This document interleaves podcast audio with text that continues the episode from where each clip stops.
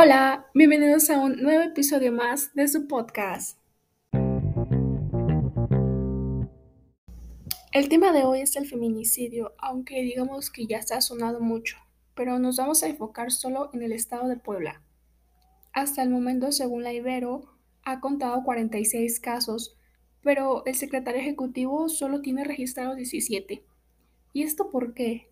Pues porque no se cuentan casos de menores de edad, o porque no se cuentan otros casos y los catalogan de otra manera y no como feminicidio. Pero según los datos, los municipios con más incidencia fueron en la capital y en San Pedro Cholula.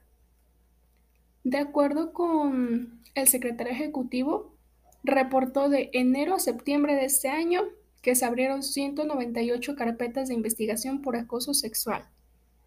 Por hostigamiento sexual fueron 50 carpetas y por abuso sexual 719.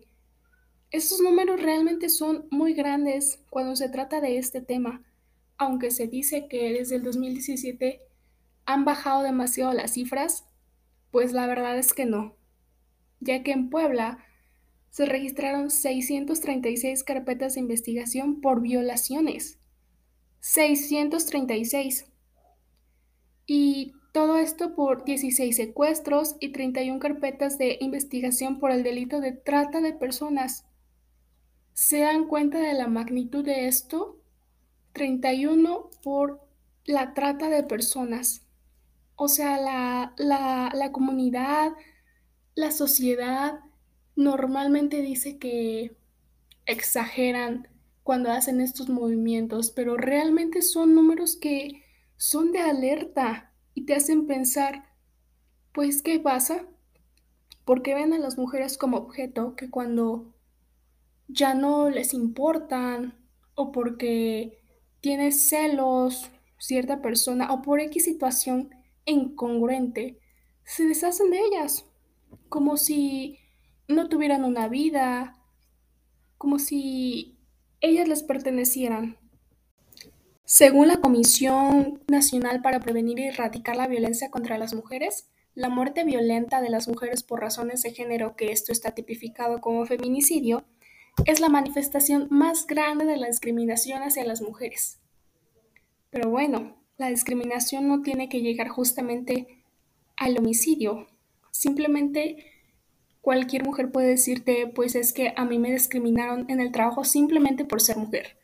Porque le dijeron no, tú no puedes hacer esto porque no eres hombre o no estás calificada para poder lograr esto, porque todavía están esos pensamientos machistas o micropensamientos machistas, pero tenemos que ir cambiando, desconstruyéndonos para poder mejorar, ir hacia un cambio bueno y poder dejar de lado este pensamiento que dicen, bueno, es que su movimiento es exagerado porque ya vimos que no. Números de alerta. Justamente en enero se registró dos casos en Acajete y Soquitlán. En febrero hubo tres. En Esperanza, Francisco Mena y Venustiano Carranza. En marzo hubo uno en San Pedro Cholula.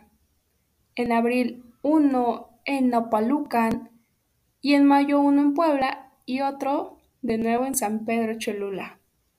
En junio hubo tres, uno en Chautla, Chichiquila y Puebla. En julio dos, en Huachinango y Tlatehuitepec. Y en septiembre tres, Puebla de nuevo, Atlisco y Tetela de Ocampo.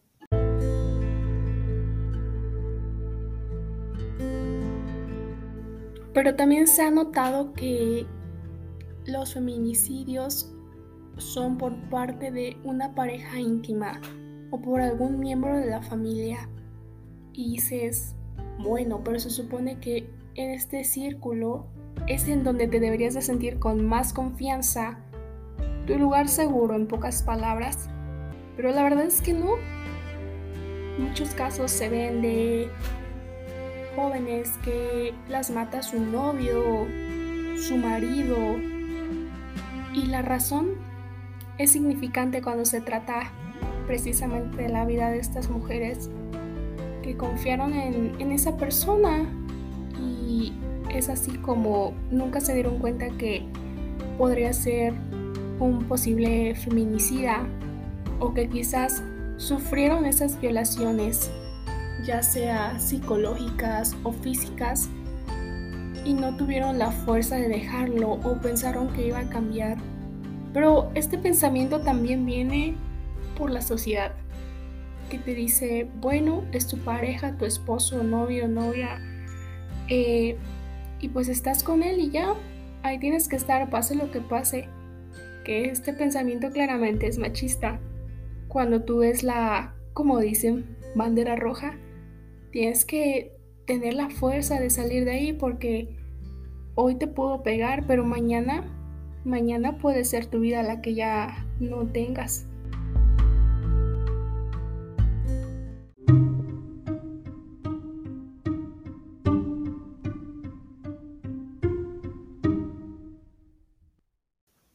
Para finalizar, quiero que de verdad tomemos conciencia de este tema, porque es algo que nos afecta a todo el mundo, no solo si eres mujer. Imaginemos un mundo sin nosotras las mujeres. Yo creo que ya no existiría porque las mujeres son las que dan vida realmente a la humanidad. Y bueno, estos datos, como mencioné al principio, solo fueron en el estado de Puebla. Ahora imaginemos la magnitud de lo que es a nivel nacional o a nivel mundial. Aunque se sabe que también hay casos de hombres, solo de ellos son el 18% y el 82% lo cumplen las mujeres, ya sea menores de edad o mujeres adultas. Es algo realmente sorprendente que de verdad no entiendo cómo hay personas que aún no logran captar la idea y poder deshacerse de esos pensamientos que lo único que hacen es retroceder el proceso hacia la mejora.